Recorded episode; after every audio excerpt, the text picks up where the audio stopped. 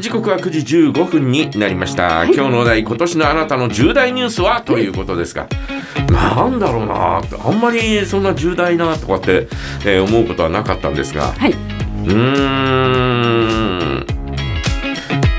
大きなめまいをしたことかな、あら、そんなことが。えーえーお休みをいただきましたそうだった。あ、そうだったんですそね。うそうそう、おー明け方にですえねえ目が覚めてトイレ行こうと思って、はい。えー布団の上で、えー起き上がろうとしたら、回ったんですよ。へで え。そのまま、えー布団の上に、えーこうゴロンとひっくり返ってですねはいはい。あれなんだろうこれとかって思ってで、えーおかしいおかしいとかって思いつつまあまあなんとかあ朝を迎えたんですけど、もうおその状況で、えーまあえー病院行こうと思って、はいはいえーお休みえーお願いしてですね、はい。で病院行ったんです。で、えーまあ、いつも行ってる大手の病院へ行ったんですが、はいえー、と近くの、えーまずは町医者で見てもらってくださいっていうふうに言われて、ああそうですかとかと思って。へえ。で、えーいつも行ってるところねえー耳鼻科まず耳鼻科であ行っ、てめまいだからね。はい。うんで、えー行って、えー見てもらったら「うん今は別に問題ないけどね」とかって、えーいうふうに言われてで、えーその後お脳外科はいはい。に行って、えー MRI 取ってえで、えーまあ頭の中は綺麗だけどねとかって。え。へえ。でただね梶山さんただねここのね頸動脈のところね少し詰まってるよえ ー、待ってでどういうことですかって「いやうん詰まってるんだ」ってでこれあのおー詰まってるから、こうえーまあ状況を見て、えーもし9割詰まったら、えー、と手術とか、えーそういうことを考えなきゃダメだとかっていうふうに言われて、えーとかと思ってで、えーいつも通,、えー通ってる病院があー大手の病院があるんだったら、えーそこに、えーあんえー紹介状症状のね、えー手紙を書くんで見てもらってくださいって言ってへえでその後見てもらったんですが、はい。そんなに大きくは詰まってないですよね。よかったよかっまあでもでもやっぱり少し、えー詰まってるんで、た。うんあの、えー経過見ていきましょうっつってうへえ。ーんと毎月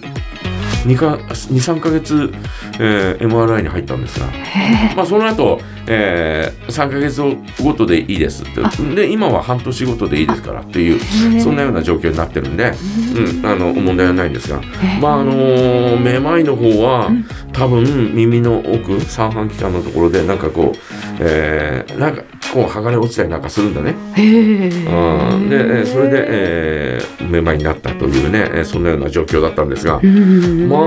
あちょっとめまいっていうのがあの正直生まれて初めてだったんですよ。あ、そうなんですか。うんえーそんなあのおすごいえ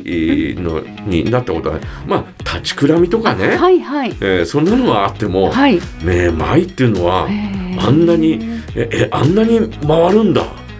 ぐるんぐるん回ってる感じなの。うんへえ。て思うぐらい回ってたんで、へえーまあちょっと怖かったよねあそうなんです自ね。分の体が。へ ええーまあまあまあ、えーでも今はもう全然ねあ、えーまあ、病院にはまあ定期的には通ってますけれど、えええーまあ、うん、なんでもないといへうー状況ですけどね。あーまあそういうことがありますよあ。るんですね。みんなそれぞれ、まあそうですよね。えーいい年になっってるんで、まあね、いねつ何があっても私だってああえもう、えええーえ何があってもおかしくないような。だんだん年齢にね、えーそんな差しよう掛なか年って齢きにまなっしててるからね。はい。あーえー仕方ないですよ。そうね。うんえーまあ少しずつね、えーまああの病院に行きながら。そうですね。ねうんえーしっかりとおね、えー仕事は、えーしていきたいなというふうに思っておりますいけどやいね。やもちろんですよもちろんですよねねええもう私と一 緒にね私と一緒にね、えーと大田美智子は今年いっぱいということになります んで、大丈夫です、えー木曜日ね、えー番組終わった後はですね、えー 外で花とかいりませんよ外で社長が花束を持っていですねやいやいやいやいや太田さんお疲れさんみたいなね、 えーそんなことになってんじゃないかなというふうに思ってますよもう。避けまくりますもんスタジオから出ないですもんそうみんな諦めるまでうみんーんスタジオから出ないのな諦めるまでせスタジオからずっと出な不くて法占拠だっつってねそうもうあのー無警理や察にえ通報されるよえ大谷美智子出てきな さいえー、武器を捨てて出てきなさいみたいなね、出ません出ません私そんな状況になるとず思いますっとよこのスタジオで喋り続けますえももう もう全部電源切る